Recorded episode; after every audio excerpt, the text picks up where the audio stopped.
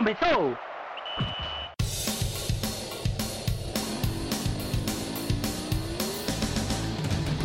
Mas qual é pouca, eu só tomo se for 10k. Eu sou obrigado a falar que esse programa aqui tá uma porra. Fala muito! Fala muito! Fala muito! Piada morta! Pelas barbas do profeta! Fala galera, tudo tranquilo com vocês? Estamos começando aqui a vigésima edição do DescubraCast. Agora a gente emendando programa atrás de programa. Veio na última semana o programa sobre a Copa do Mundo Feminina de futebol que está rolando lá na França. E agora a gente vai falar do futebol masculino, a Copa América 2019, que vai ser realizada no Brasil. Começa agora, justamente nessa sexta, com Brasil e Bolívia. É o Brasil que não conquista a Copa América desde 2007 e tá nesse jejum. Mas vamos ver como é que, como é que vai rolar isso aí, hein? Bem, é, eu sou Cruz eu só Mangama. queria, só queria falar uma coisa que eu acho muito complicado a gente sair da pauta Vadão para falar da pauta Tite fazendo uma convocação horrível, mas tudo bem. Assim, São comparar os dois Tite técnicos estão inventando igual, então pra mim não tem muita diferença não. mas Tite tá muito acima de Vadão. E aqui, eu sou Ah, Cruz isso Mangama, tô aqui com, é- com nossos amigos Vitor Aguiar e Iago Mendes. Vitor Aguiar, aqui gostaria de reafirmar que comparar Tite com Vadão é comparar Jesus a Zé Buchudo. E assim, o Zé Buchudo tá fazendo muita merda, então ele merece ser xingado tanto quanto o Vadão. A gente vê aí nossos amiguinhos despejando raiva, babando veneno, mas é, essa Copa Babando América veneno. é. Iago aí tá Tá. espumando, velho. Tá babando veneno. Eu acho que eu não escutei essa expressão na minha vida. já. sei lá. Tá bom. Eu acho que eu queria dizer espumando e saiu babando. Enfim, Ok, ok. Aí pode ser. vamos começando aqui e trazer um apanhado histórico sobre a Copa América. É, quem que, se alguém quiser começar aí, pode ficar à vontade. Bom, vou começar então.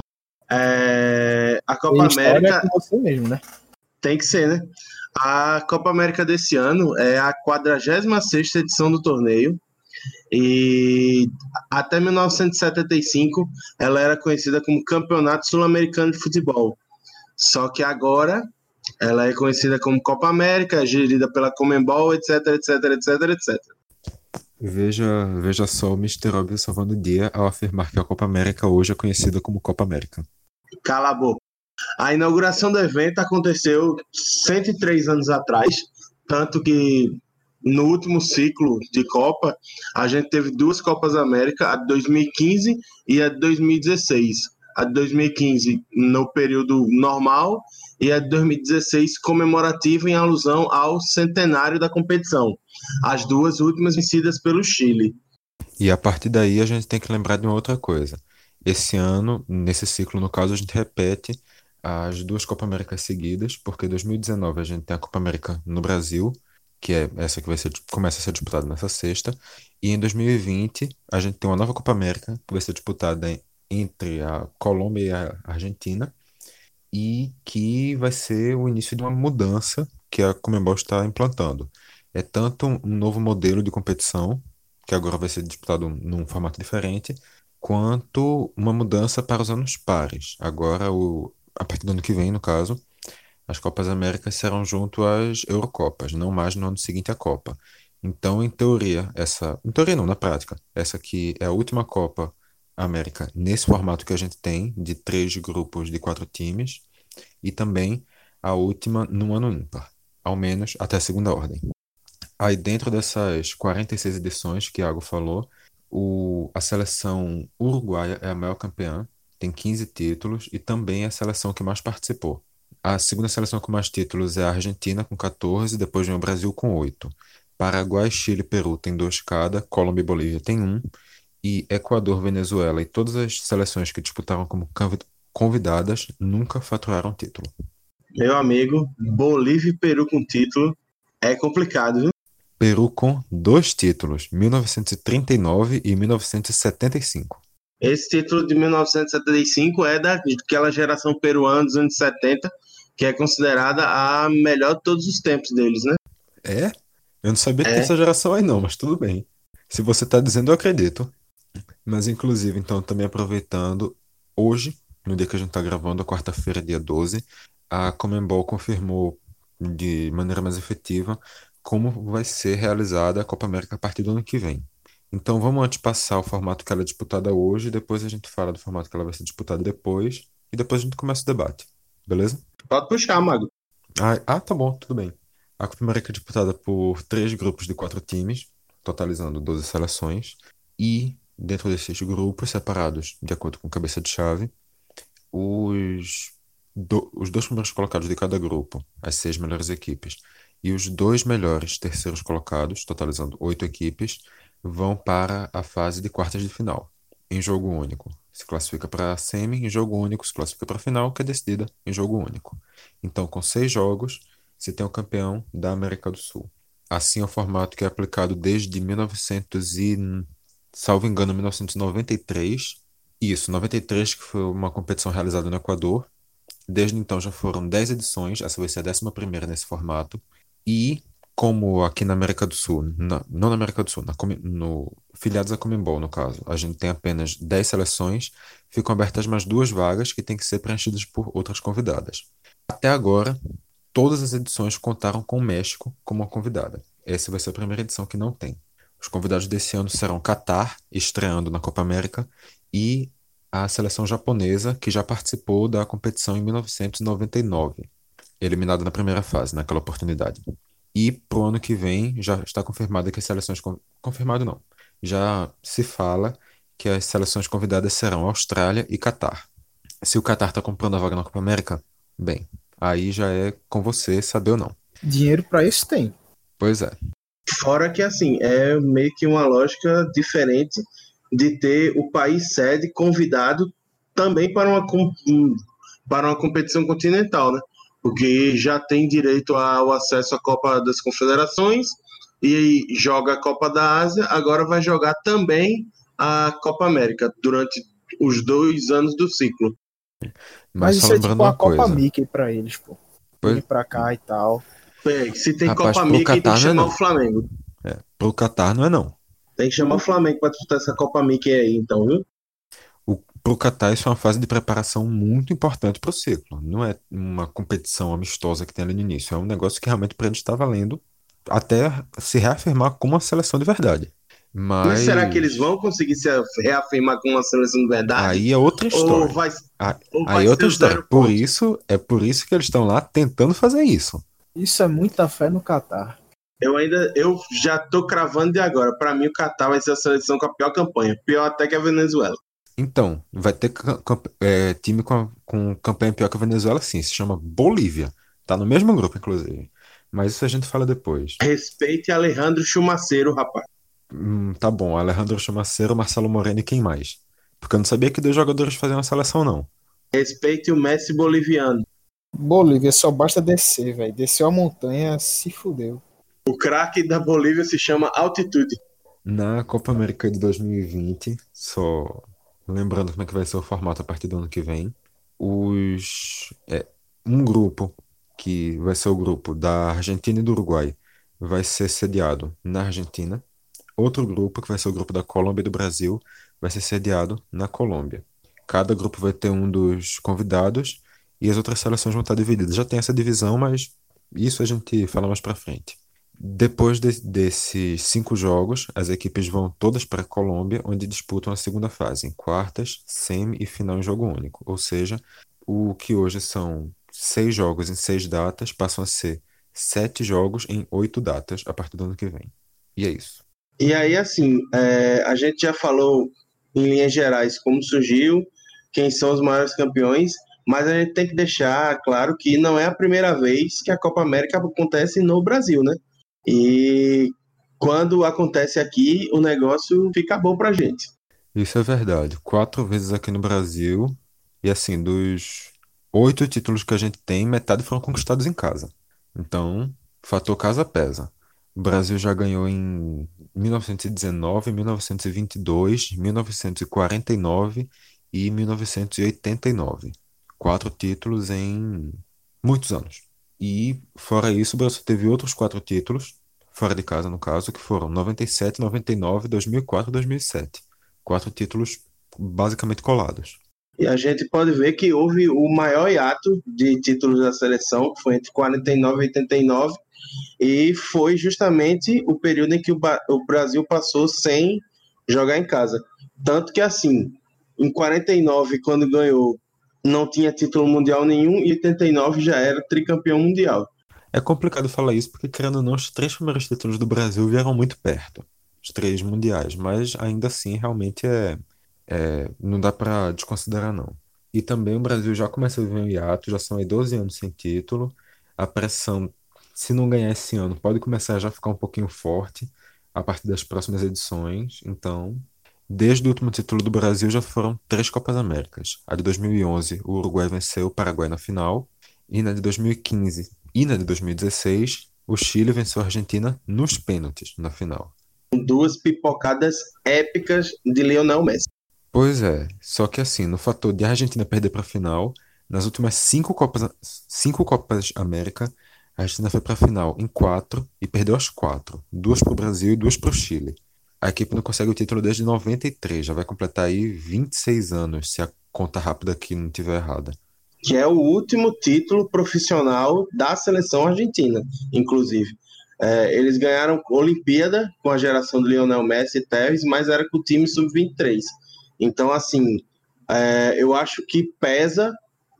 Pra, se o Brasil está pressionado, eu acho que a única seleção que tem uma pressão ainda maior que a do Brasil é a Argentina, porque pode ser o último ciclo da geração Messi e até hoje eles estão devendo com a camisa albiceleste. Mas se não ganhar esse ano, a pressão ano que vem para os argentinos vai ser 10 vezes pior, porque querendo ou não, metade em casa, né? Então. E no caso de Messi, os dois únicos troféus que ele já levantou pela seleção argentina foram o das Olimpíadas, que no caso não é troféu, é medalha, as Olimpíadas de 2008, Pequim, e o Mundial Sub-20 de 2005. Ou seja, para um jogador que é considerado um dos melhores do mundo, muito pouco. Um dos melhores da história do mundo, no caso. E aí, assim, já antecipando essa discussão, essa para mim é o fato que faz com que a idolatria do Maradona seja muito maior do que a do Messi. Porque futebol futebol, para mim, o Messi joga mais. Também acho que o Messi joga mais que o Maradona, mas pelos números, propriamente ditos, Messi já ultrapassou Maradona tanto em número de participações na seleção quanto em gols. Maradona, na verdade, não chega nem a ter 100 gols, 100 jogos pela camisa argentina. Fiquei um pouco surpreso quando vi isso, mas. Ou seja, os números são melhores, mas não trabalha com taça. Resumindo, fez nada. Pois é, né? E cadê o apresentador do programa que tá sumido? Pois é, né? Mas enquanto o Clismo não reaparece aí, que a gente tá gravando isso aqui online, caso você não esteja entendendo, o apresentador essa sumida, vou passando aqui mais umas estatísticas. Gravando online, com uma playlist maravilhosa tocando ao fundo, assim. Que você e, não está escutando, diga-se de passagem. E cada um com um litro de cana na mesa enquanto a gente grava, porque o negócio tá foda. Aqui, pela Copa América, os maiores artilheiros são dois. O argentino Norberto Mendes, com 17 gols em 17 jogos, e o brasileiro Zizinho, com 17 gols em 33 jogos. Eles disputaram edições ali pelos anos 40 e 50. Quem tem mais jogos é Sérgio Livingstone, chileno que participou também entre os anos 40 e 50 e fez 34 jogos. E é isso. Essas são as informações que eu tenho para dizer. E só acrescentando mais uma informação completamente aleatória da Copa América. A Comembol dá um título, dá um, um título não, dá um, um troféu para a equipe que é vice-campeã da Copa América. E esse troféu se chama Copa Bolívia. E a Argentina é a maior campeã com quatro títulos nos oito anos que isso foi disputado. Eu acho isso uma fuleiragem sem tamanho, velho. Então, eu já acho fuleiragem começar chamando de Copa Bolívia. Quem faz a abertura da Copa, da Copa Bolívia é o Bolívia do Desimpedidos. Eu acho que valia a pena, hein? É, é, é muito justo. Seria, seria muito justo. Tocando aquele tamborzinho com o, o ai, ai, ai, ai, ai dele, seria muito válido. Ó, oh, mas aí para falar de prêmios inúteis, a gente também tem o prêmio de melhor jogador por edição, que foi vencido na última Copa América pelo, pelo Alex Sanches. Temos o prêmio de melhor jogador jovem. Não, não, faltou, faltou um detalhe. Foi vencido na última pelo Alex Sanches e na penúltima pelo Messi, que recusou o prêmio.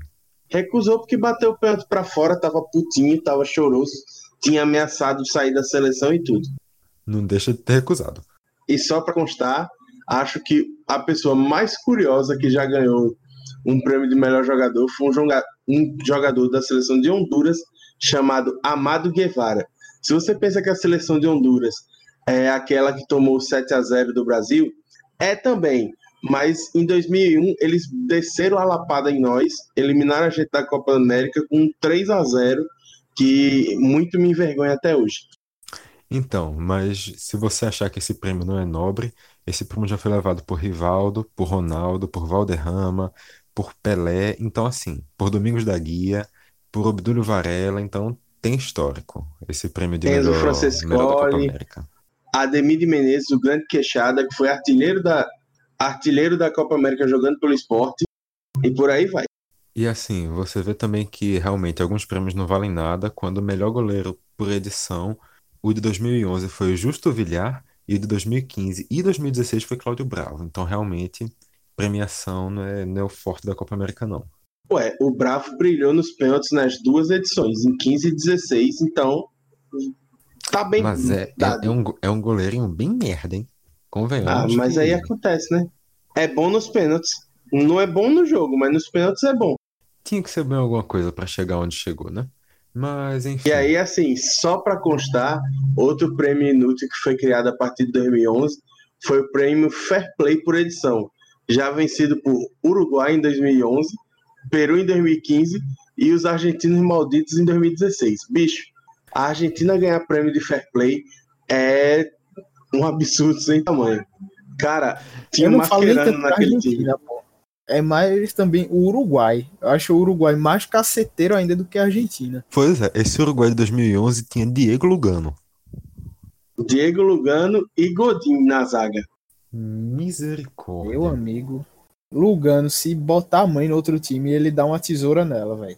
Eu É. lembro de um, eu lembro de um vídeo Perdão, no, de um vídeo no YouTube que eu vi do Lugano que ele tava disputando um, uma pelada no ali no evento da Copa Mickey e aí assim um jogo amistoso, tá, a galera brincando e o cara saiu com a camisa manchada de sangue.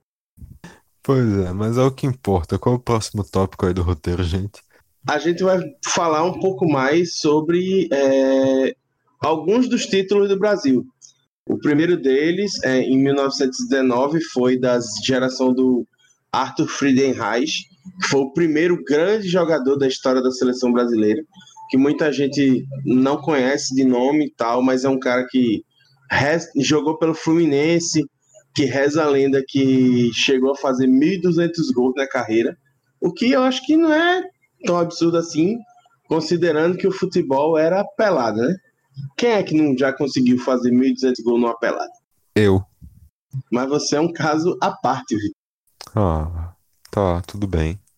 Aí depois temos o título de 49, que é o título que a gente falou da geração do Ademir de Menezes e da geração do Maracanazo, que era um excelente time, só que ganhou a Copa América em 49 e perdeu o título em casa em 1950. Então, assim, se a Copa América dá muita sorte para o Brasil quando é disputada em casa, a gente não tem essa mesma sorte quando joga a Copa do Mundo nos nossos domínios. A última, acho que vocês lembram o que foi que aconteceu. Pois é, o, a gente tem que lembrar também que assim, esse título da Copa de da Copa América de 49 foi um dos motivos que colocou o Brasil como um dos favoritos para aquela Copa de 50. Não era só porque o Brasil estava em casa, porque na, naquela época, convenhamos, em 1950, o Brasil não tinha força no futebol que tem. Então ganhar 49 fazendo um 7 a 0 em cima do Paraguai na final deu uma uma imagem de que o Brasil era uma seleção forte, que o Brasil podia chegar a um título mundial, e aí quando chega naquela final, final entre aspas, que na verdade era um quadrangular, mas levar aquela virada do Uruguai também doeu muito mais por causa daquele título de um ano antes. E aí, assim, se a gente for ver os, os nossos jogadores, dá, é, você olha assim, tem grandes nomes. A gente tinha naquele time o Castilho, goleiro do Fluminense, o Newton Santos, que era defensor do Botafogo, tinha o Ademir de Menezes, tinha o Zizinho, tinha uma galera que tem um nome muito pesado e que tem, e que tem muita força no nosso futebol. Pois é. E, como a gente já falou também, o próximo título do Brasil só vem 40 anos depois, que é exatamente o hiato de, do período que a Copa América não foi disputada no Brasil. Nesse período chegou a ter até três Copa Américas que foram disputadas sem sede fixa, e o Brasil chegou a ser vice-campeão em uma delas, nesse período, chegou na verdade a acumular quatro vice-títulos, mas perdendo todos na final. O... E aí o hiato é, é interrompido com a gera... o início da geração Bebeto, Romário e Tafarel, sob o comando do horroroso Sebastião Lazzaroni. E dizendo ainda, Iago, que nessa essa geração do Romário, Bebeto, Romário voando, chegou voando nessa Copa América, e se dizia que o Maradona poderia ser a era a grande atração, vamos dizer assim, o grande jogador daquela edição, mas Romário chegou, meu velho, chamou a responsa e quem manda aqui sou eu. É, Carregou o Brasil. Exatamente. Todo mundo esperava que o Maradona fosse o cara, inclusive a Argentina era a grande favorita do torneio. O Maradona tinha acabado de ser campeão italiano com o Napoli, caso salvo engano, e vinha, vinha numa crescente gigantesca na carreira, tanto que a Argentina tinha sido campeã mundial em 86 e já era projetada como a grande favorita para a Copa de 90 junto com o time alemão. E aí, assim, é, só para falar um pouco do time que ganhou aquele título, a, a escalação base do time era Tafarel, o Jorginho na lateral direita, o Branco na esquerda. De zagueiro jogavam o Ricardo Rocha e o Aldair, e aí vem a história da geração Dunga, né? Que é, ficou estigmatizada depois da, da Olimpíada de 80, que era jogar como sempre, perder como nunca. E aí tinha o, no meio o Dunga, o Giovanni, o Alemão e o Bismarck. E no ataque, Romário e Bebeto. Só lembrando outros dois pontos que a gente esqueceu de falar. A gente pulou a Copa América de 1922 mas que o cenário é muito similar a de 1999 e 1999. 19. Eu falei o quê? 99. Ah, tudo bem. E é, o cenário é muito similar ao de 19 e lá em 1919 o primeiro título, completando 100 anos esse ano, e é por isso que a seleção voltou depois de quase 70 anos a utilizar a camisa branca nessa temporada. Que ficou muito bonita e faz com que você possa usar a camisa da seleção sem ficar preocupado em parecer um bolsominion maldito. Verdade. Depois dos títulos de, do título de 89, o Brasil voltou a conseguir títulos em 97, 99, que foi ali exatamente naquele período do vice-título mundial para a França, do título em cima da Alemanha, exatamente naquele período. E aí venceu em 2004 e 2007, já com aquele time que tinha Ronaldo, Ronaldinho Gaúcho, é, Adriano, Robinho, Kaká e tantos outros. Nina não, Iago. Copa América de 2004 e Copa América de 2007 foi tipo uma seleção B. É verdade, viajei na maionese, me desculpem. É, a Copa já, diria, já diria um amigo meu, vamos se ligar, companheiro. Pois é. É, 2004 é a Copa América que o Brasil vence depois de tomar um cacete da Argentina no primeiro tempo, com direito a Tevez fazendo gracinha na frente da zaga, e aí o Adriano empata o jogo no último minuto e o Brasil ganha nos pênaltis e o time merecia ir lá dar umas tapas na cara do Tevez para ele deixar de ser otário. Justo. É, e foi um jogo em que a Argentina foi melhor praticamente o tempo todo saiu na frente no placar no primeiro tempo, o Brasil conseguiu numa bola aérea empatar o jogo, depois toma impressão da Argentina, aos 42 do, do segundo tempo, consegue o 2 a 1 e aí na transmissão, é, o Galvão Bueno mesmo já tava naquela. Ah, falando mas... merda, como sempre. Não, mas ele tava meio que falando, mas a Argentina é a favorita, a tava com o time principal, o Brasil. Era, aceitando a derrota. O Brasil com um time alternativo e tal, conseguiu chegar onde onde deu, né? Tipo, dentro das suas limitações, conseguiu chegar aí. E Adriano, que foi o artilheiro da, daquela competição com sete gols marcados, o cara botou pra fuder. 22 anos, chegou voando ali. 22 anos e jogava no Parma ainda na época, na época que o Parma era time. E Ele depois tinha dali, acabado de voltar pra Inter de Milão. caralho, não tô dando um adentro hoje, porra. Mas ainda é melhor do que Vitor falando vice-título. É, esse título é foda. E em 2007 Ah, é, o, é o primeiro título da geração Dunga, né? Geração Dunga, geração Dunga, Dunga agora como treinador, ganhou a Copa América, ganhou a Copa das Confederações e a Copa do Mundo de 2010 eu acho que ninguém esqueceu ainda. E essa A de Copa 2007 do foi foda também, a- velho. A Copa de Confederações foi aquela da final dos Estados Unidos, né? Sim, que o Brasil toma um 2 a 0 aí vira no segundo tempo com direito a gol de Lúcio e ele sai chorando na comemoração. Gosta de sofrer a seleção brasileira, viu? Não, não pode ser fácil um jogo, não. É só, Em 2007, se eu não me engano, pra foi, foi 3 a 0 contra a Argentina na, na final. Exatamente. E era uma seleção com ataque de Wagner Love e Robinho, fora que ainda tinha Júlio Batista e outras peças assim mais alternativas. Ou seja, era um time na medida. Depois disso, o Brasil passou por uma fase bem ruinzinha na Copa do, na Copa América, chegando até a cair na primeira fase, na, na última edição, e agora chega para para essa Copa também um pouco como para deixar o, o retrospecto para trás. Aqueles pênaltis batidos lá, sabe Deus onde, de 2015, também aquela eliminação bem feiosa em 2011. Então, É, os pênaltis na Lua foram em 2011. isso, Paraguai 2011, Peru 2015, né? E aí, assim, nisso é, já é a geração Neymar, com direito E é a por isso que tava dando errado. chiliquito e tudo, né? Chique do Neymar na última edição da Copa América, que acabou expulso e o Brasil eliminado. Mas enfim, já que a gente tá falando tanto de Brasil, vamos começar a falar dos grupos e começar pelo grupo do Brasil. Ah, nossa. A gente tava falando de Brasil, então agora a gente vai falar de Brasil, é isso? É isso, Então vamos lá. porque o Brasil é o quê? Tudo nessa Copa América pra gente. Claro. Pra que falar dos outros, se a gente pode falar do Brasil e não falar dos outros depois? Por mim é assim. Mas então pra falar do Brasil, o Brasil tá vai pra sua primeira Copa América sob comando do Tite, que o Tite assumiu logo depois da Copa América Centenário, que na época ainda foi treinada pelo Dunga. Não a Copa América, obviamente, mas a seleção brasileira. E desde então a seleção se recuperou, estava passando por uma fase muito mal. Aí a seleção passou, não está com resultados ruins, mas já está começando a ser questionada de novo. Qual, como é que vocês acham que fica a expectativa agora para esse período que vai vir na Copa América? O que eu posso analisar, Vitor, dessa, dessa seleção brasileira, que assim, eu vejo que o Brasil chega com o melhor time, é, no papel pelo menos, tem os melhores jogadores. City foi bem conservador na, na convocação, trazendo jogadores de confiança dele, jogadores mais experientes, mesclando com alguns jovens aí como Richarlison, David Neres, Arthur.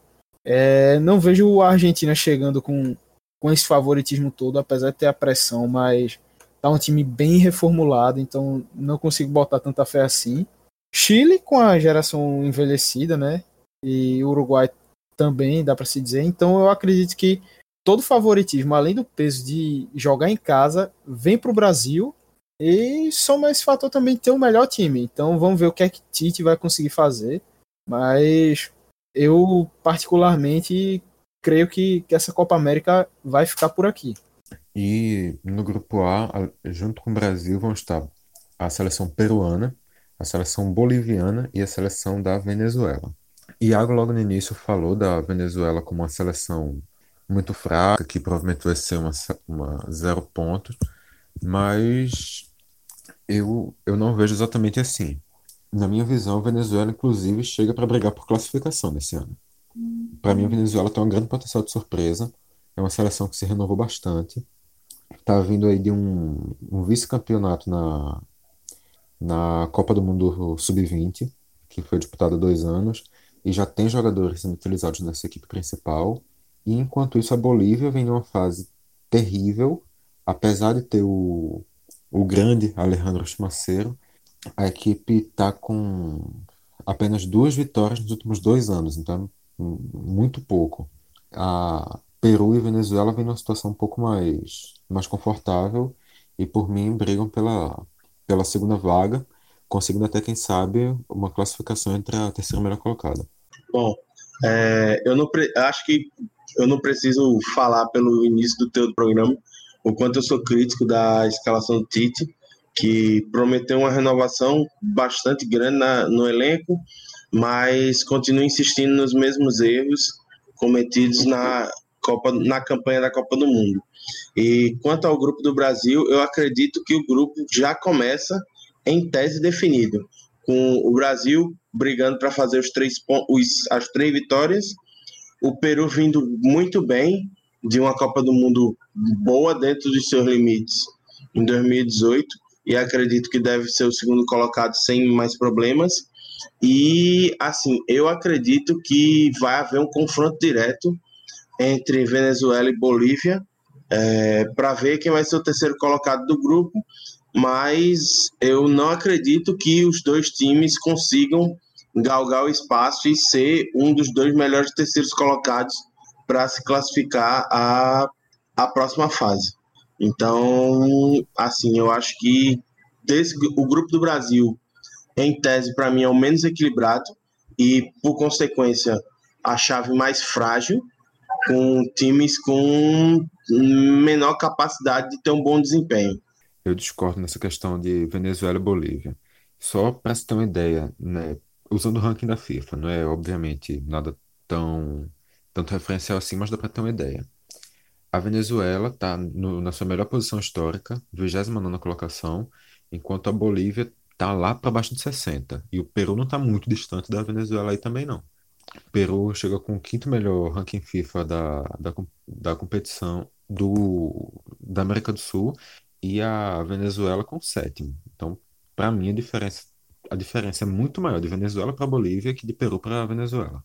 Mas a questão, Vitor, é, são os outros times, os times das outras chaves, porque para a Venezuela conseguir entrar aí como um, um, é, um Não, dos melhores sim, terceiros sim, sim. colocados, O que, tá o que eu tô falando, o que eu tô falando na questão de a Comparando com o Peru, Venezuela né? ser comparando a Venezuela com a Bolívia. Para mim a Venezuela tá muito, muito à Ah, frente da Bolívia. Tá à frente da Bolívia, tá, deve ganhar o jogo. Agora, para poder entrar com três pontos só, que eu acredito que vai perder do Brasil, vai perder do Peru, acho que para passar para a próxima fase só com três pontos vai, vai ser muito difícil. Não sei. Tem- vendo que tem um grupo do lado com Paraguai e Catar, eu não sei. E aí, assim, é, a gente falou das quatro seleções e é bom a gente destacar que todas elas têm alguns jogadores sobre as quais há uma grande expectativa. O Brasil, em tese, era o Neymar no começo da campanha, mas é, a gente sabe que o Neymar foi cortado devido a uma lesão e também a muitos problemas extracampo que não cabe aqui a gente detalhar ou a gente pode detalhar mais à frente, mas como é uma situação muito delicada, eu espero que tudo se resolva e que se alguém tiver culpa é, seja seja punido. Mas aí assim, sem o Neymar, sobre quem vocês acham que cai a responsabilidade de ser o cara do Brasil nessa Copa América?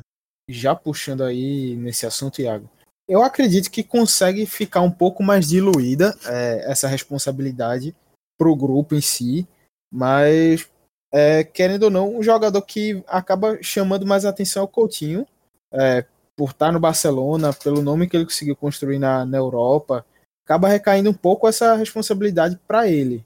Apesar de vir de uma temporada ruim no Barça, é, tudo mais.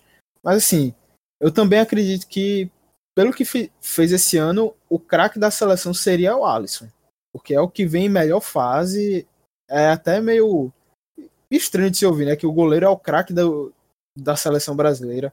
Mas é, pegando por esse lado do, do que fez na temporada, Alisson seria o nome dessa seleção. Eu, assim, os meninos aqui sabem como eu, eu gosto do futebol do Coutinho, mas dessa vez eu discordo de Klinsmann. Eu acho realmente que, por estar no Barcelona, eu acho que esse pode ser o único argumento para se pensar no Coutinho com essa primeira vaga. Mas para mim, O único não, né, Vitor? Tudo que ele já fez na seleção com o único para se pensar nesse motivo, tendo a- a- as o concorrências que ele tem. retrospecto dele. O O retrospecto dele único pela se pensar seleção nesse pesa motivo muito. com as concorrências que ele tem. Considerando que ele tem a concorrência do Firmino, que também é um cara que tem uma história na seleção, que é um cara que, basicamente, convenhamos, surgiu na seleção brasileira e que tá, tá vindo de uma grande fase com o título europeu. Na minha visão, quem toma essa vaga é realmente o Firmino. Eu não vejo muito espaço para o Coutinho tomar essa, essa primeira vaga, não, mas com certeza, como o Klinsmann já, já começou dizendo, é uma coisa que vai ficar muito mais diluída. Não tem aquela imagem central do Neymar, que tem que ser o craque, que tem toda a pressão em cima dele, o que, inclusive, é uma coisa muito boa para a seleção. Eu concordo com vocês que vai ser mais diluído, é, que a gente não vai ter essa figura do cara, apesar de ter feito a pergunta a provocação, mas eu acho que há a possibilidade de um nome estreante em competições ser o grande nome do Brasil na Copa América. Se fosse para apostar hoje em quem vai ser o cara, o destaque do time na campanha, eu colocaria o peito de pombo. Eu diria que é o, o Richarlison vai ser o cara que vai mais se destacar nesse time aí. E, particularmente, eu acho até bom que a gente tenha três nomes diferentes para indicar, né? Mostra realmente que existem opções dentro da seleção e só atesta que realmente não é uma coisa assim tão concentrada como seria com o Neymar ou como era antes com, convenhamos, todas as seleções que tinham, todas as seleções brasileiras, de todas as gerações que sempre tinham a imagem central de um jogador. Mas, realmente, a partir do, do momento da saída do Neymar, além da saída do jogador por si só, do, da referência que ele é dentro da seleção, o substituto indicado por Tite é o William. Como é que vocês analisaram a, essa escolha? Meu velho, já atropelando aqui a, a, a fala de Claro. Iago, mas não, não gostei da convocação de William. É, acredito que 98% da, da população brasileira também não gostou. Mas eu entendo porque o William é um dos jogadores de, é, de confiança do Tite. O Tite já conhece, já sabe a capacidade dele, tanto técnica quanto também pela experiência, que é um cara de acho que já tem uns 30 anos, então ele quer esse time cascudo, então preferiu botar o William. Saiu o Neymar que, é, querendo ou não, toda a cabeça de um adolescente que ele tem, mas é um cara que já tem uma experiência no futebol. Então saiu um cara que tem essa certa experiência, já disputou duas Copas, é, Copa América, Copas do Mundo, duas Copa, Copas América, Copa América foi mais, perdão. Então, seguindo nessa, nessa linha, é, dá para entender, não aceitar a convocação do William. Mas realmente tinha outros nomes aí que poderiam entrar. Complicado. Torcer para que ele, ele vá bem, consiga jogar o que não jogou na Copa do Mundo, porque o William na, nos amistosos e eliminatórias foi muito bem, mas chegou na Copa, sumiu. Aquele William não jogou é, 10, 10, 20% do que mostrou antes. Então foi uma decepção. Ele foi perdendo espaço é, nesse ciclo é, inicial para a Copa de 2022 e ressurge agora. Vamos ver no que é que vai dar. Eu, particularmente, eu concordo com uma coisa que eu li no Twitter logo no dia que o William foi convocado, que é o seguinte, em tempos de tanto acirramento entre direita e esquerda, é, entre galera do metal e a galera que curte o brega e tal, uma única coisa no Brasil conseguiu ser unânime, que é a, o, o não gostar da convocação do William. Para mim, é mais um dos erros do Tite é, nesse novo ciclo, porque foi um jogador que ele não, não teve boa temporada no Chelsea, onde é onde joga fora da seleção, vinha muito mal da campanha na Copa do Mundo, quando perdeu a vaga para o Douglas Costa e só recuperou porque o Douglas Costa teve a infelicidade de se machucar. E aí, assim, era uma posição que tinha, na minha cabeça, pelo menos três boas opções para serem convocadas, que foram ignoradas pelo Tite, que eram, na minha, na minha preferência, o Lucas Moura, depois o Douglas Costa, e em terceiro lugar o Vinícius Júnior. E o Tite não levou nenhum dos três e acabou optando pelo William, que é um jogador da confiança dele, mas que não agrada a população, não agrada os torcedores e que não vem em bom momento. Então, assim, é torcer para que dê certo, etc e tal, mas na minha cabeça, é um nome que muito mais vai ficar devendo mais uma vez do que contribuir com a seleção.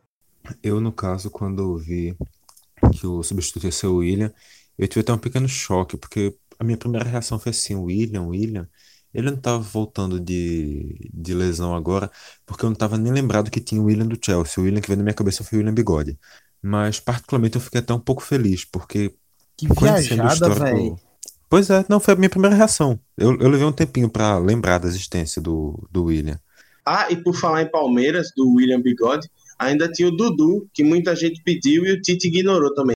Sim, mas o dentro da, da dentro do histórico do Tite de sempre chamar um jogador de confiança, jogador de confiança, eu tava esperando ele vir dizer, sei lá, Jadson na seleção, Renato Augusto na seleção. Eu, eu fiquei um pouco feliz com ele. Alguém ficou com medo de se ele cortasse o Arthur, ele chamar o Ralf ou o Paulinho? Eu tinha certeza que o Paulinho vinha. Eu tinha certeza. O coração deu uma, uma gelada agora. Porque, assim, até o momento da gravação deste programa, o Arthur é, teve, sofreu uma pancada no último amistoso contra Honduras, mas não foi cortado e preocupava para a estreia, mas estava treinando. Então, assim, só se houver uma reviravolta gigantesca e o Arthur tiver sido cortado até o lançamento desse programa, então nos perdoem pela informação um pouco desatualizada. É, e também se ele for cortado depois, não vai ter nem substituto. Mas é, assim, Mas vamos então- torcer para ele não ser cortado. Hum, Pois é. A gente já falou então do, do craque do Brasil. Passar aqui rapidinho. Quem são os craques dos outros três times do grupo para vocês? Se é Eu que acho que Peru, assim. a gente. Acho que Peru a gente não tem dúvida que é o Paulo Guerreiro, que volta à seleção depois de todo o drama do doping e que tá voando no internacional. Aí ele chega numa carreira danada. Parabéns, viu? Nível praça é nossa essa aí. Quanto ao Peru, eu também concordo. Guerreiro em ótima fase no Inter. Até me surpreendendo particularmente. E é de se esperar que dentro da Copa América ele mantenha um bom nível. É, é um cara que é ídolo demais no país dele, velho. É, teve aquele um amistoso recente agora do Peru lá que os PR ficavam fascinados, velho, vendo Guerreiro assim junto deles e tal. É, era massa. Sim, o Guerreiro eu acho eu acho um bom centroavante, não é um, um primor assim de artilheiro na minha visão, tanto que ele nas passagens por Corinthians e Flamengo beleza, fez gols importantes e tal, mas a média dele não era muito alta. E no Inter agora ele tá conseguindo manter uma, uma média honesta pra caramba, acima do, do normal dele nessa passagem aqui no Brasil e, e na carreira como um todo. Eu já Não discordo só- de Klinsmann. Eu acho que o Guerreiro não é um centroavante honesto. Eu acho que é um baita num centroavante. Um excelente jogador e que, pra mim, atualmente é o melhor da posição em atividade no Brasil. Eu, eu também acho que Klinsmann foi um pouquinho. Subjugou um pouquinho o Guerreiro. Eu acho que ele, ele foi. Teve sua importância do e do Flamengo. Realmente, na minha opinião, ele era, às vezes, idolatrado um pouco demais, mas ainda assim foi um jogador muito importante. E hoje, no Internacional, o que ele tá fazendo, pra mim, realmente concordo com o Iago. Se ele não for o melhor em, em atividade, que talvez ele não seja, ele tá sem dúvida ali no top 5. Não, mas sobre a questão dele no Inter agora, eu concordei com vocês. Ele vem numa, numa fase do caramba. Agora sim, é, ele é um, é um centroavante muito inteligente, tem um posicionamento bom, sabe fazer a parede, é, abrir espaço para os companheiros. O que eu me referi só foi a questão da, de ser um cara tão goleador, porque ele não tem uma média tão alta de, de gols, mas assim também acho ele um pouco essa idolatria toda assim que ele teve. No Corinthians não, porque fez gol do título mundial, mas no Flamengo, toda aquela pompa que ele chegou, acho um pouco exagerado. Assim, é um grande centroavante, um grande atacante, mas um pouquinho, um pouquinho menos só. Mas, e outra, é, eu só queria colocar que, assim, o Guerreiro, ele é um cara que ele foi o principal responsável pela arrancada do Peru para chegar na Copa de 2018 e é um cara que tem dentro da seleção peruana uma coisa que eu acho muito interessante e que eu não vejo no cara que deveria ser o, o craque do nosso time, que é ter a consciência do que ele representa, ter a consciência de que ele é o cara do time, ele é a referência, ele é aquele que todo mundo vai responsabilizar, ele é aquele cara que todo mundo vai comemorar junto se conseguir os objetivos. O Neymar é um cara que, em vez de pensar no grupo, no país e na seleção, ele pensa muito mais nele. E isso, para mim, é um problema bem grave e pode ser, pelo menos na minha cabeça, é um dos principais fatores para os insucessos dessa geração que vem vestindo a camisa da seleção desde o início da década. Então, só para fechar aqui o Peru, a gente pode dizer realmente que o Guerreiro é um grande guerreiro peruano, mas além dele, também estão jogando aqui no Brasil, pela seleção peruana, o Miguel Trauco, do Flamengo, e o Cristian. Cueva, do Santos. E, além deles, também o lateral Luiz Advíncula, já jogou na Ponte Preta, o meia Yoshimari Otun, péssimo, já jogou no Vasco, e o atacante Raul Rudiais já defendeu o Coritiba. Jogou no Vasco, né? Então, assim, já dá para saber que é pé. E a seleção é treinada pelo Ricardo Gareca, ex-treinador do Palmeiras, com uma péssima passagem no Palmeiras. Que eu, sinceramente, até hoje eu tenho meio que dúvida se a culpa dele da a culpa é dele da passagem ter sido péssima ou se a passagem foi péssima porque o time era péssimo. Não sei, mas o fato é que a passagem foi péssima. E eu posso estar enganado, mas eu arrisco dizer que Gareca é o segundo treinador há mais tempo dentro da, de uma seleção aqui na, na América do Sul, perdendo só para o Oscar Tabares, da, do Uruguai. Maestro Oscar Tabares. Mas dentro da Venezuela também a gente tem na seleção o Soteldo, o meia do Santos, e outro jogador que já passou pelo Brasil é o Luiz Serras, do Internacional. Na minha visão, o craque da equipe é o Salomão Rondon, um dos maiores artilheiros da, da história da, da seleção venezuelana, e ele está no Newcastle, da Inglaterra. A seleção é treinada pelo Rafael Dudamel, ex-goleiro da Venezuela. E na Bolívia também tem uma galera que já passou aqui pelo Brasil, além de Chumaceiro, ex-esporte, tem Marcelo Moreno, talvez até para chamar de ídolo do Cruzeiro, jogou também no Vitória, no Grêmio e no Flamengo, e também um lateral chamado Ervin Saavedra, que já jogou no Goiás. E o treinador chegou nesse ano, é o Eduardo Villegas, tem pouquíssimos jogos, até porque, bem, chegou nesse ano. E, na minha visão, o craque da equipe é o Chumaceiro, que está jogando no Puebla, do México, e está se, tá se destacando lá já há mais de um ano como um dos principais jogadores do campeonato mexicano. Uma pergunta, Vitor. É, a cidade de Puebla fica a quantos metros acima do nível do mar? Talvez seja por isso que ele continue se destacando. É possível, porque quando chegou aqui no Recife, tudo bem que não teve muitas oportunidades, mas não conseguiu se destacar, não. Acho que o problema é porque o Recife é abaixo do nível do mar. Aí acabou invertendo o polo e deu alguma bugada na cabeça dele. É possível, é possível. Só para você que não sabe, se você não sabe, o Recife fica exatos 33 metros abaixo do nível do mar. De nada. É o quê? É o que, menino? É sim. Tu tá muito louco Tu de tá droga, doido porra. o que, menino? Tu tem ideia do que são 33 metros, criança? Tem. Os números que eu vi era coisa de 1, 2. Eu, eu vou pesquisar isso aí, viu? Enquanto isso, vão, vão começando a falar do grupo B. E Puebla fica a 2.175 mes- metros acima do nível do mar. Tá explicado. Ok. Por isso que ele tá voando. Não. Ei, peraí. Criar asa também eu acho que já é um pouco demais.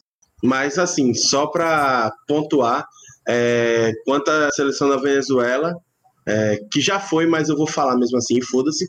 É, o craque para mim é o Salomão Rondon, que já joga na seleção tem 8 mil anos e tá lá até hoje.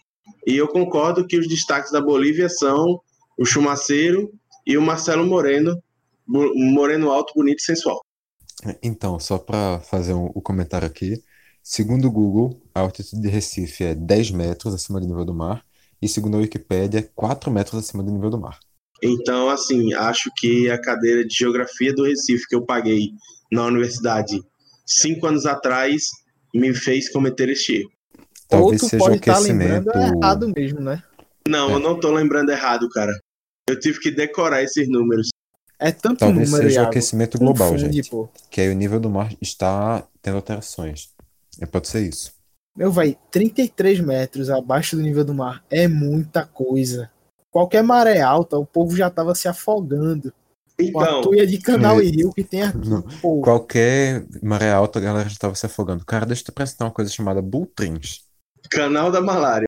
mas isso sem precisar de chuva, pô. E quem disse que precisa de chuva? É só nublar, irmão. Ficou nublado, já É deu ruim. tô, é o que eu tô dizendo, a maré alta normal. Subiu o nível do canal, tal, com a tábua da maré, pode estar o sol do caramba. Com 33 metros abaixo do nível do mar, bicho, já morria gente aí afogada. Bom, mas vamos prosseguir, porque tem gente querendo ir dormir para trabalhar amanhã, né? E vamos começar falando do grupo B. O grupo B é composto por Argentina, Chile. Paraguai e Catar. Não, e eu ainda falei errado. É Argentina, Colômbia, Paraguai e Catar. Tá vendo só?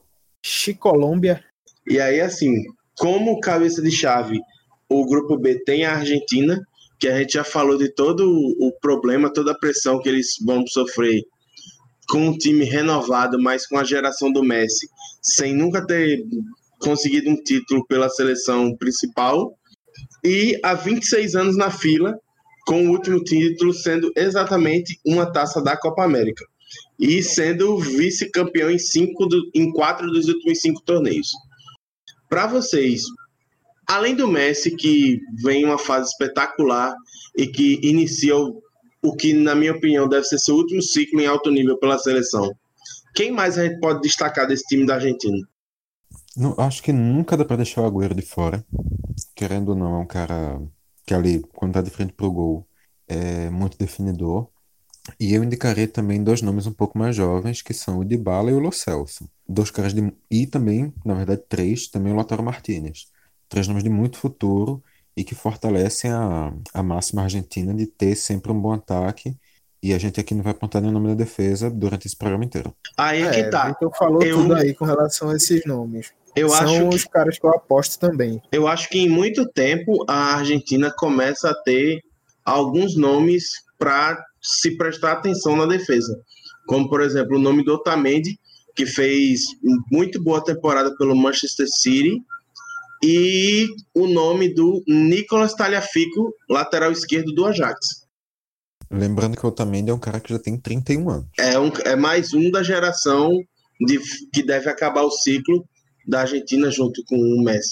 E outra, é, o goleiro argentino é um goleiro muito seguro, que é o Franco Armani, que é uma coisa que a Argentina vinha sentindo muita falta nos últimos anos. Que teve o Sérgio Romero, que na minha opinião é um goleiro muitíssimo superestimado, Meiota demais. e teve o, o, Ide- o Willy Cabalheiro na Copa que a gente viu a vergonha que foi. Mas aí que tá. Nenhum desses goleiros chegou no nível que saiu da, da seleção argentina. Defender a seleção argentina realmente tá levando os goleiros a um nível mais abaixo.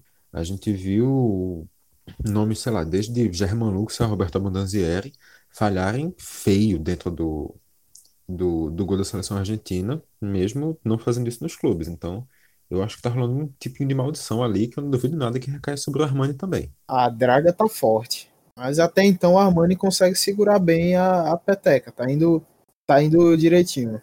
E aí, assim, Mas só, também, só também uma a gente tem que coisinha. lembrar que o, que o Armani tem pouquíssimos jogos pela seleção argentina também. Sim, ele começou a ser mais convocado agora a partir dessa renovação pós-Copa de 18.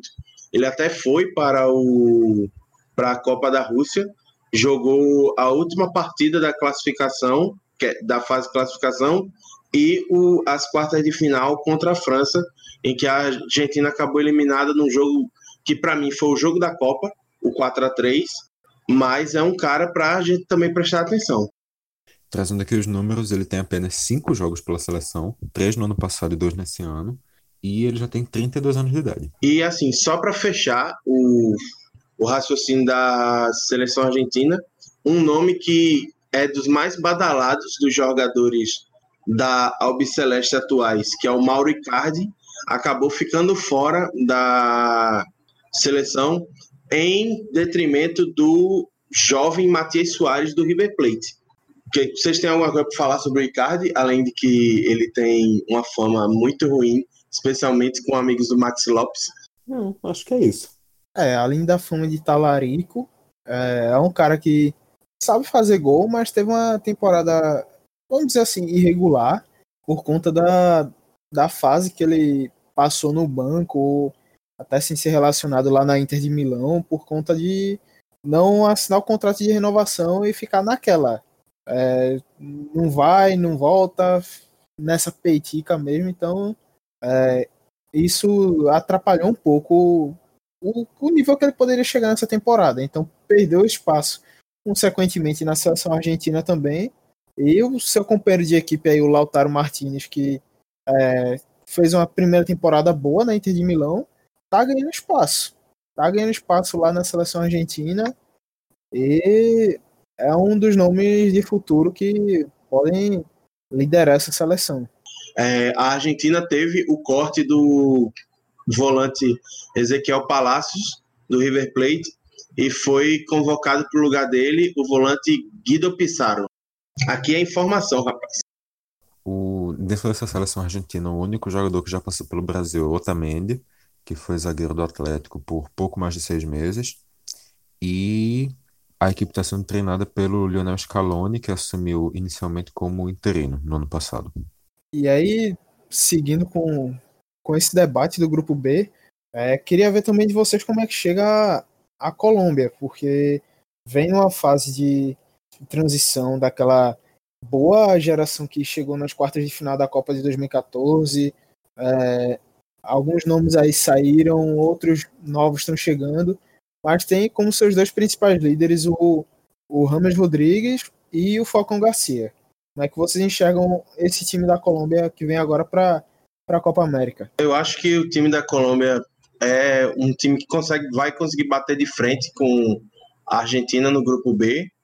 É, apesar da renovação, as principais peças, o esqueleto principal do time continua se mantendo, com o Ospina, o Ospina no gol, o Zapata na zaga, é, o Quadrado e o Rames Rodrigues na frente e o Falcão Garcia para como o centroavante. Acho que é um time de boa qualidade. Não vejo tanto prejuízo nessa renovação da Copa de 2018 para cá e pode ser que chegue bastante longe. Eu, eu destacaria desses nomes de, da renovação o Yeri Mina, que era zagueiro do Palmeiras, que é um zagueiro jovem, que já conseguiu a titularidade e que deve fazer história com a camisa da seleção colombiana. E só para dizer também, Iago, é, acho que o Zapata, apesar de seguir na seleção, mas já perdeu um pouquinho do, perdeu um pouquinho do espaço dele. É, a, a dupla agora é o Mina com o Davinson Sanches do, do Tottenham, que também é um zagueiro um zagueiro novo, deve ter o que 24, 25 anos e tem jogado bola, vem numa evolução massa lá no Tottenham. Então ele e o Mina é, são realmente a, a renovação dessa zaga da Colômbia e que deve perdurar por pelo menos mais dois ciclos de Copa do Mundo. É porque assim, é, o esquema do Carlos Queiroz ele varia, né? Ele joga tanto com dois quanto com três zagueiros. Então, por isso que eu falei do, do Zapata, que é o cara que assume essa vaga de ser o zagueiro experiente para jogar como líbero em, em, determinados momentos. Mas sim, realmente o Davison Sanches vem em um grande momento, como praticamente todo o time do Tottenham, que foi vice-campeão europeu, e é, é uma defesa para ficar de olho. Nesse time, nessa transição, eu acho risco dizer até que eu vejo a seleção colombiana crescendo. É uma seleção que realmente mostrou que não ficou só travada em uma fase, que uma geração, melhor dizendo, que foi aquela geração de, da Copa de 2014, tá conseguindo algumas boas peças de renovação e é uma seleção que pode brigar por alguma coisa nesse ano. Já, já, já teve boas participações na Copa América, tem um título em 2001, não chegou como favorita, mas quem sabe pode fazer alguma graça. Dentro dessa seleção, o, como já foi falado, o treinador Carlos Queiroz português, já com duas passagens pela seleção portuguesa, já treinou diversas seleções e esteve na frente do, do Irã nas últimas duas Copas. A equipe também tem o Gustavo Cuellar, meio do Flamengo, e o Jerry Mina, ex-zagueiro do Palmeiras. E para completar o grupo B, a gente tem Catar e Paraguai. Acho que o que dá para dizer desses dois times é que eles correm por fora para brigar por uma das vagas de melhor terceiro colocado, né? Rapaz, acho que eles estão por fora até dessa briga aí? Vão correr por fora para tentar essa vaga, porque para mim são duas das equipes mais fracas. Paraguai vindo de uma fase muito ruim desde 3, 4 anos já. A fase tão ruim que o Juan Carlos Osório chegou a assumir a seleção mexicana, ou, perdão, a seleção paraguaia, saiu depois de só um jogo, alegando motivos pessoais. E a equipe está em, em uma queda constante. De, de gente conhecida no futebol brasileiro tem muito lá na seleção. Gatito Fernandes, do Botafogo, Gustavo Gomes, do Palmeiras, Denis Gonzalez, do Santos, todos foram convocados. Além deles, Ivan Pires, ex-São Paulo, e Fabiano Balbuena, ex-Corinthians, também estão lá. No comando da seleção agora está o Eduardo Berizzo, que assumiu depois da saída do Osório. E, para arriscar aqui um craque, eu diria o Miguel Almiron, que para mim já, já fica meio estranho ele ser apontado por craque, porque ele teve uma temporada muito boa em 2018 no Atlanta United, no, dos Estados Unidos, foi campeão da MLS, mas foi esse ano pro Newcastle e fez seis, sete jogos só, então é estranho até um cara dessa quantidade poder ser pensado, com essa quantidade de jogos, poder ser pensado enquanto craque no time. Eu acho que Sim. o destaque do time do Paraguai vai ser o Gatito Fernandes por ser um time frágil e por ser um goleiro. O Gatito é reserva. Então, eu vi, eu vi algumas notícias dizendo que ele poderia ser colocado como titular na estreia. Hum, Fica sabendo, entre ó. ele e o Anthony Silva. É, o que eu tava vendo era realmente o Anthony Silva como titular. É, fica entre os dois.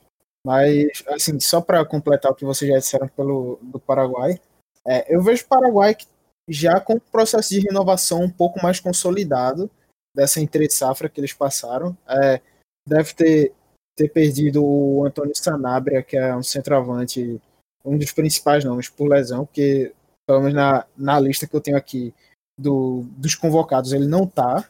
Mas, assim, eu acho que consigo destacar essa defesa da, do Paraguai, que Gustavo Gomes vem numa fase muito boa pelo Palmeiras. É, para mim, tá no top 3 de zagueiros em, aqui no Brasil. É, tá jogando muita bola. E o Balbuena, que é, é, sinceramente não cheguei a vê-lo jogar depois que saiu do Corinthians, lá no West Ham, mas aqui já vinha numa crescente muito boa.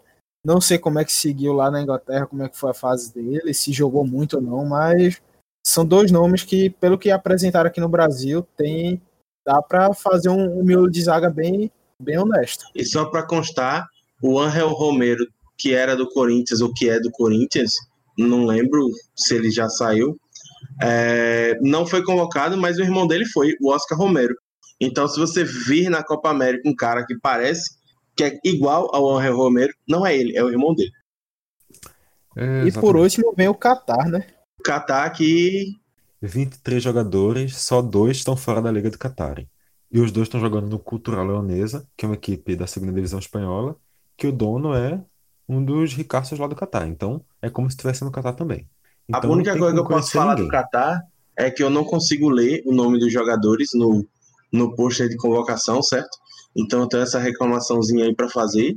O técnico é um técnico espanhol, o Félix Sánchez Bas, que particularmente eu não conheço, mas trabalhou na base do Barcelona, mas quem se importa? Mas é um time que é o atual campeão da Copa da Ásia e por isso foi convidado pela Comembol para disputar a Copa América. A gente sabe que também campeão da Copa da Ásia com sete vitórias em sete jogos e com apenas um gol sofrido. Pois é. Catar gigante. Exatamente. E aí, assim, tem muitos Mohameds, muitos Tareks e. alguma coisa. E tem o Pedro Miguel, que com certeza com esse nome é um Qatar ilegítimo. Só que não. Ele é. Grande Pedro Miguel. Ele é um lateral. Ele é lateral direito e ele nasceu em Portugal e defende as cores do Qatar. E é isso. O, pelo pelas minhas pesquisas, o nome de maior destaque da equipe é um atacante nascido no Sudão, chamado Almoez Ali. Ele tem 15 jogos e 30 gols pelo Catar, joga lá na, na Liga Qatar também. E foi o Anual do artilheiro da. Ohio. Isso. E foi o artilheiro da última Copa Asiática, marcando nove gols nos sete jogos. Grande é Moisés ali. interessante. Joga muito. E agora vamos fechar, galera, trazendo esse o grupo C, grupo que tem Uruguai, Chile, Equador e Japão. Vamos começar aí pelo Uruguai, né? Quem, quem começa? Então, o Uruguai, Uruguai sempre, sempre um dos favoritos, né? Não tem como chegar diferente. A última campeã antes do bicampeonato do Chile e a equipe com maior continuidade de trabalho, que está aí já com o, o Oscar Tabares há mais de 10 anos. 13 anos, para ser mais exato. A equipe chega, a equipe chega com uma base muito parecida com aquela que jogou a última Copa do Mundo. Muito parecida no sentido de basicamente todos que são titulares estavam lá na Rússia e querendo ou não um pouco mais de entrosamento, mas mostra a dificuldade na- do Uruguai talvez em conseguir uma renovação um pouco maior da seleção. eu já É, discordo um pouco só- nesse ponto. Porque assim, É, o- também discordo, era o que eu ia falar. os nomes, assim, o Uruguai tá certo, tem a renovação é um pouco mais lenta, porque é um país com uma população ínfima, mas assim, os nomes jovens dessa seleção surgem são nomes jovens de destaque que a gente deve prestar uma atenção, como o Laxalt, o Torreira, o Bentancur, que joga na Juventus, o Sebastian Andes do Boca Juniors, é, e o Arrascaeta, que é o jogador mais caro do Brasil no momento. Então, além do pessoal experiente como Godin, Cáceres, é, Cavani e o Luiz Soares, que dão a espinha dorsal junto com o Musleira no gol, é, nomes como esses mostram que o Uruguai, mesmo com a dificuldade de ter pouca gente no país, vai conseguindo se virar para ir montando um time competitivo. Isso, é essa renovação do, da seleção uruguaia passa principalmente pelo meio campo, que é, várias opções de, surgem com, com estilos de, jo de jogo diferentes.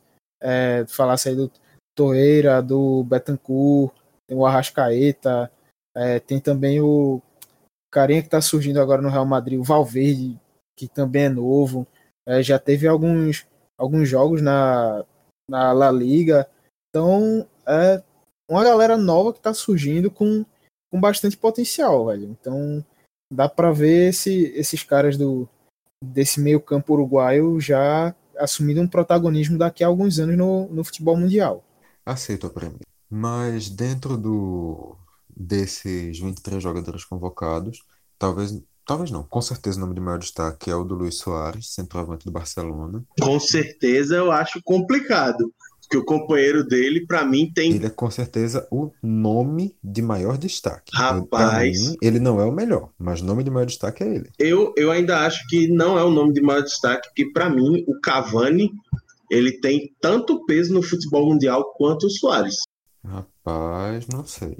Não sei. É, Mas tá tem bom, um- ok. Ti- Tiro com certeza, então. é. Dizer que é o mesmo peso no futebol mundial eu já acho um pouquinho forte, porque o Soares tem uma Champions. Então isso aí, e tendo formado um dos trio, melhores trios de ataque da história, pesa muito a favor dele. Agora, assim, por qualidade técnica, os dois são, são jogadores incríveis. São, tem uma qualidade foda. Apesar de eu ainda preferir um pouquinho mais o Soares do que, do que o Cavani. Mas são dois caras que sabem fazer gol, velho. Eu sou Jogam fechado muito. com o Cavani, velho. Pra mim também, Cavani tá um pouco na frente, mas querendo ou não, os dois são, são nomes emblemáticos que estão fazendo história aí na seleção na seleção uruguaia.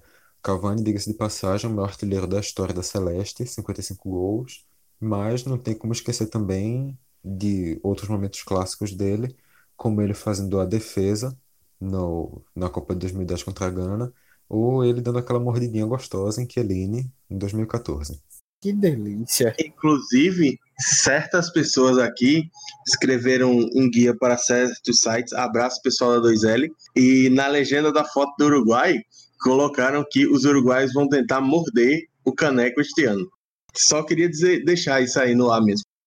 Bem, Existem oportunidades de piada que a gente não pode perder, não é mesmo? Aham. Mas. Eu acho assim, e só para falar, como a gente falou de ausências, é, tem duas ausências que ocorreram na seleção do Uruguai de dois jogadores que haviam expectativa muito grande para que fossem levados à Copa, pelo menos aqui no Brasil, que são o atacante Nico Lopes do Lugano e Inter. Forlan?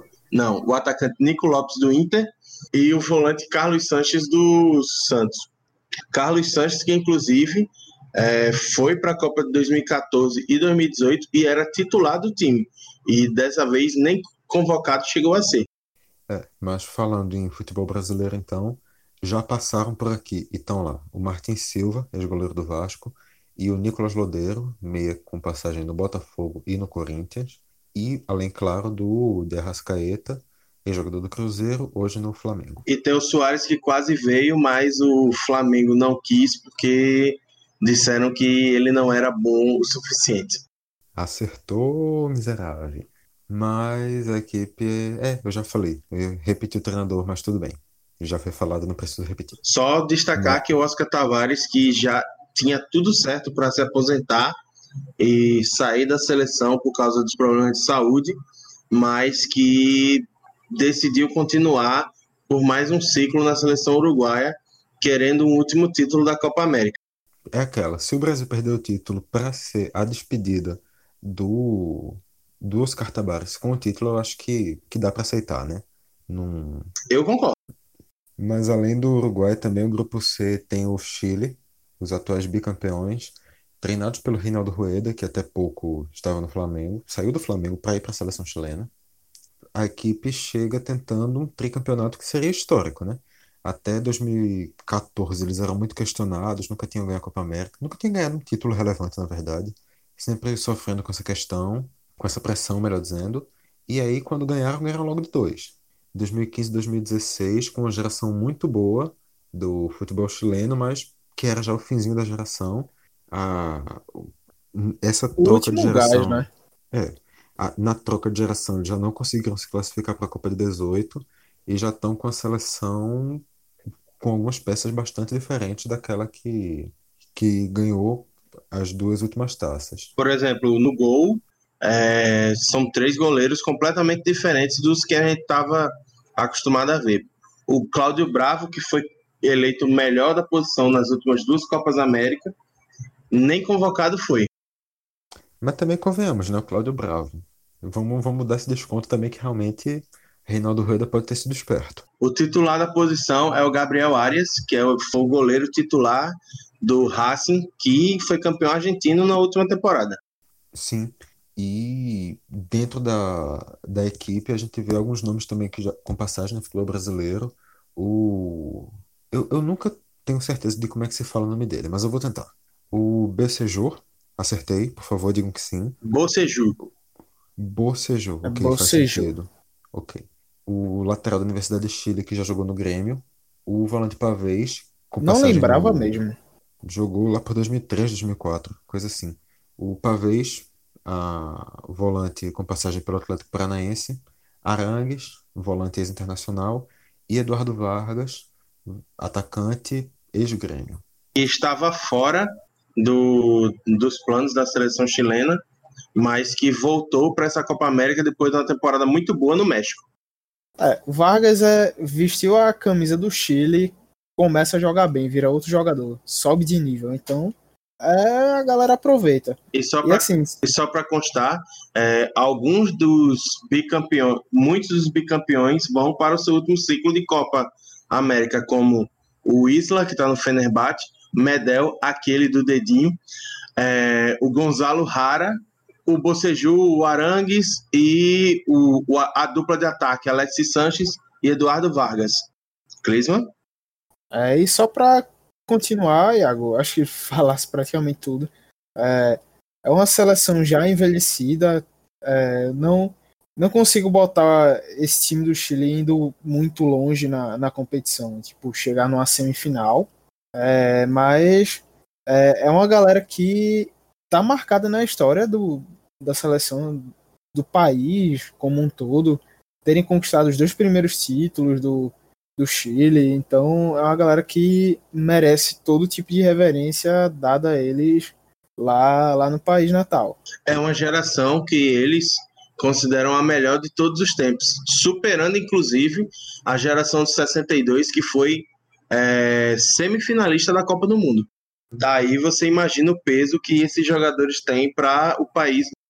Pois é, mas quanto ao craque dessa equipe, na minha visão, eu indico realmente o Arthur Vidal. Chegou no Barcelona esse ano, ah, agora está fazendo 32 anos, um ano já de, no Barcelona, e em uma das melhores fases de sua carreira, na minha visão, tem tudo para ser o destaque do Chile na, na Copa. Eu discordo de tu.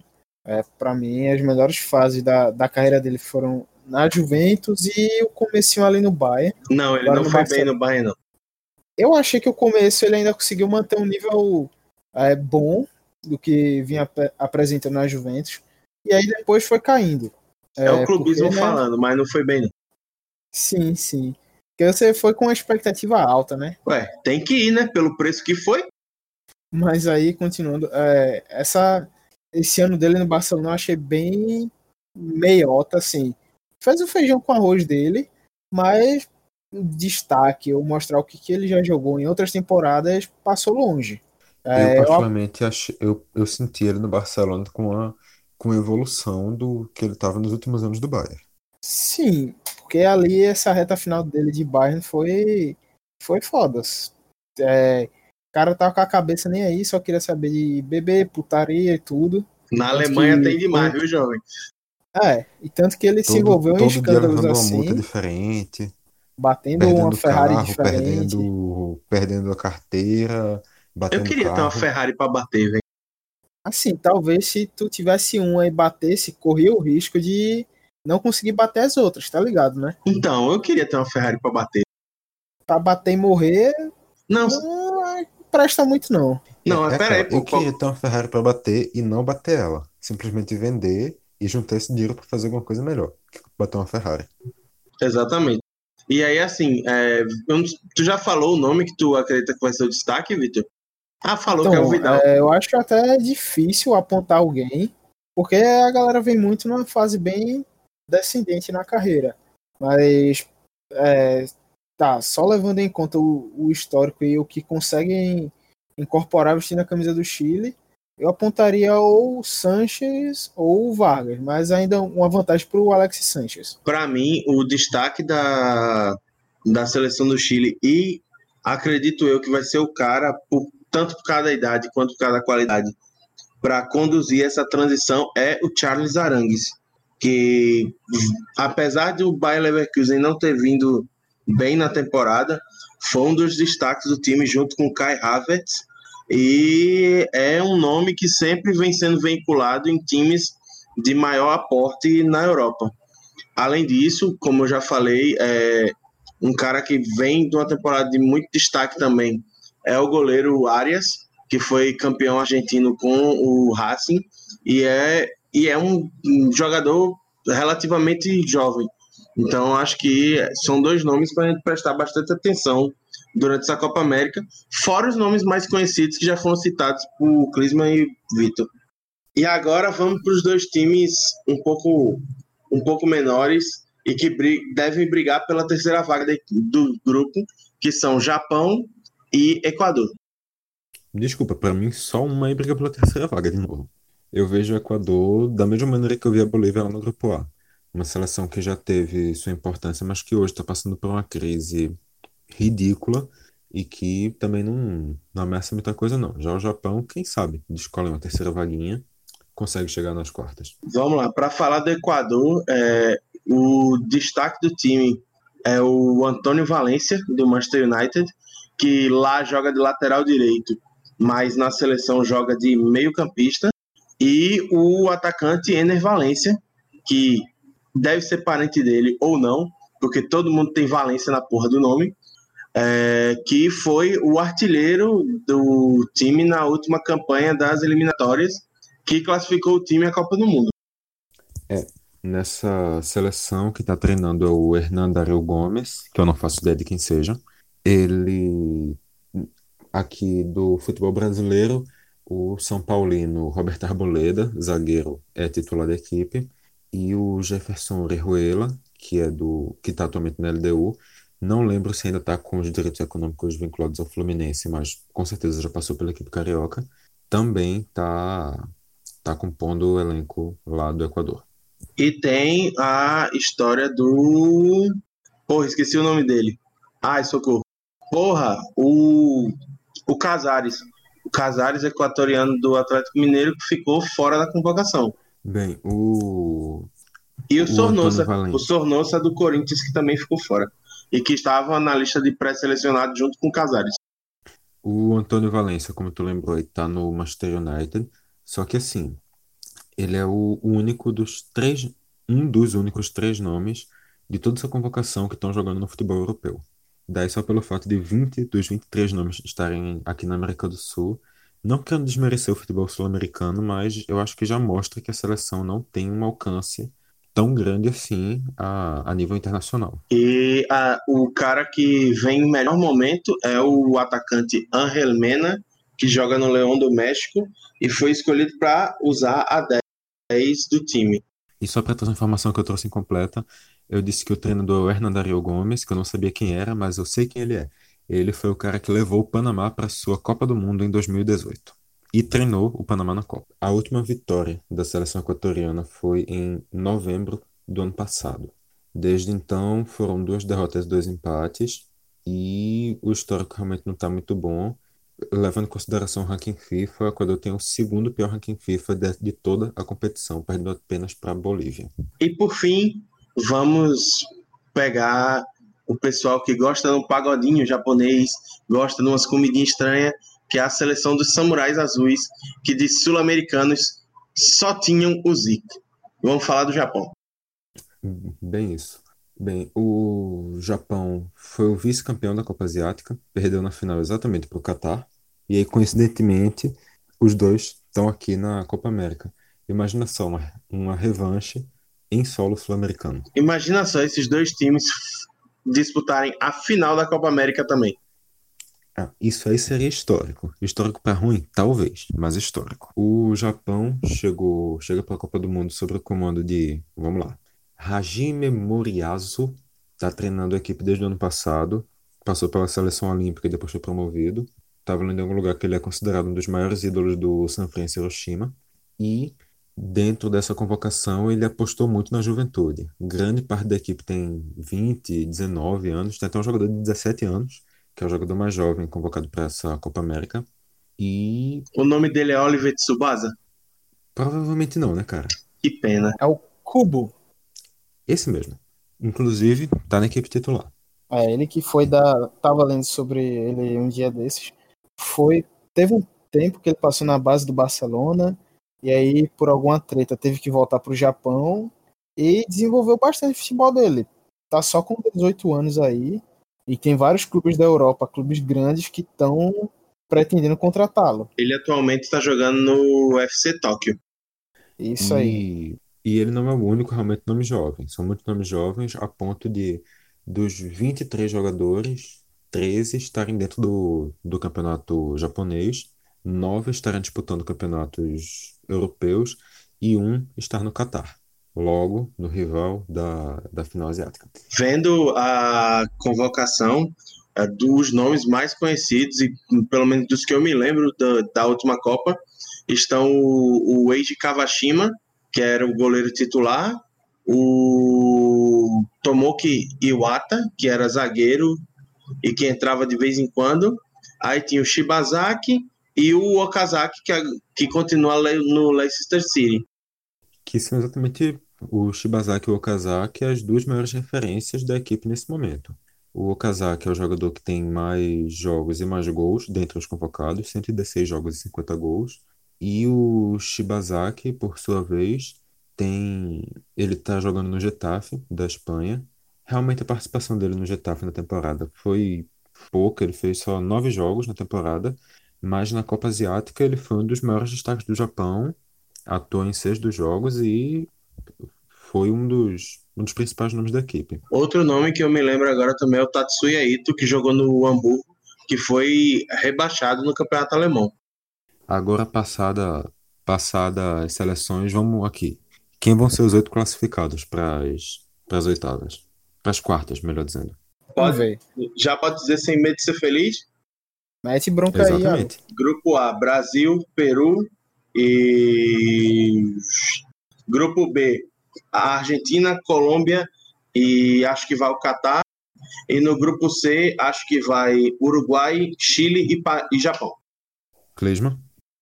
Brasil e Peru, Argentina, Colômbia e. Tô bem na dúvida entre Catar e Paraguai.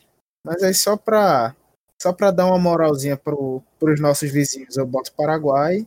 E no outro grupo vai é, Uruguai, Chile e Japão. Eu coloco no grupo A Brasil, Peru e Venezuela. No grupo B, apenas Argentina e Colômbia. E no grupo C, passando o Uruguai, o Chile e o Japão. Que cedo contra. Cara, eu não vou colocar o Catar, muito menos o Paraguai. Mas, e quanto a título? Todo mundo fecha em Brasil, né? Ótimo, todo mundo fechou em Brasil. Muito bem. Isso, todo Acho- mundo fechado com o Brasil mesmo. A gente é gado, a gente é dependente dessa seleção. A gente fica puto com eles, mas a gente não consegue deixar de torcer. Mas só para não dizer que a gente não, não falou, o Brasil é campeão, mas quem é vice? Tanto faz, quem vier aqui vai tomar pau. Se fosse para cravar um time para ser o, o finalista ao lado do Brasil, eu colocaria o Uruguai. Eu boto a Argentina porque é massa ser campeão em cima da Argentina, vai. É, é exatamente isso. Pensando com a cabeça, é, é o Uruguai. Eu acho que realmente é a seleção, é a seleção mais forte no momento. Mas, convenhamos, vai, vai ser legal ganhar da Argentina aqui. Aí Então, imagina a só, chega na final com a Argentina e dá merda. É, Melhor do que correr o faz risco, né? parte, é coisa do futebol. M- Melhor, sei lá, pegar uma final Brasil e Catar. É mais seguro. Ou demais. Então, depois da gente fazer toda, toda essa viagem aqui sobre o que vai ser a Copa América de 2019, a gente vai encerrando o programa. É, Ô, Vitor, posso ficar com o recadinho final?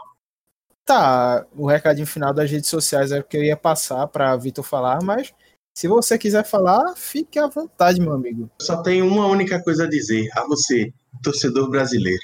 Nada de vir agora, durante essa Copa, com eu sou brasileiro, com muito orgulho e com muito amor. Vai se fuder. Isso dá uma zica do caralho. Então, assim, aproveita que tem tempo. Vai lá na página do Movimento Verde e Amarelo, aprende as musiquinhas da torcida do Brasil e não vem com essas músicas merda que a gente cantou até 2014, não. Vamos deixar aquilo no passado e vamos tocar a vida pra frente, que é pra frente que se anda. Brasil, joga pra mim. Não, parou. E aí, assim, Então, galera, é, vamos chegar aqui. Passa lo- logo as nossas redes sociais, né? sim, facebook.com.br caixabrita, Twitter e Instagram, arroba caixabrita. É, você pode ouvir aqui o DescubraCast e os outros programas do Caixa de Brita no Spotify, no iTunes ou no seu agregador de podcast favorito. Pesquisa só- lá, Caixa de Brita, vai aparecer logo. Tem uma tuia de programa que com certeza vai ter algum aí, algum estilo que você vai gostar. E aí, assim, só lembrando que a gente está fazendo a migração do nosso site. E aí, se tudo der certo, quando esse programa entrar, já estaremos com o site bonitinho, fofo, lindo e maravilhoso para que vocês nos acompanhem. E tem muita coisa boa que está sendo planejada pela galera do Caixa de Brita para a sequência do ano. Fica ligado nas nossas redes sociais, acompanhe o nosso site, que tem coisa boa vindo por aí. Então, só para fechar, lembrando aqui as palavras do grande Caetano Veloso: Soy louco por ti, América, soy louco por ti, de amores. Citou Caetano, perdeu. Então é isso, pessoal. Já que o apresentador sofreu um acidente, é, teve que ir correndo pro banheiro. Não, tô aqui, tô aqui. Ah, ah, droga. Tô aqui. Isso, galera. Valeu. E até a próxima edição. Falou! Tchau. Adieu.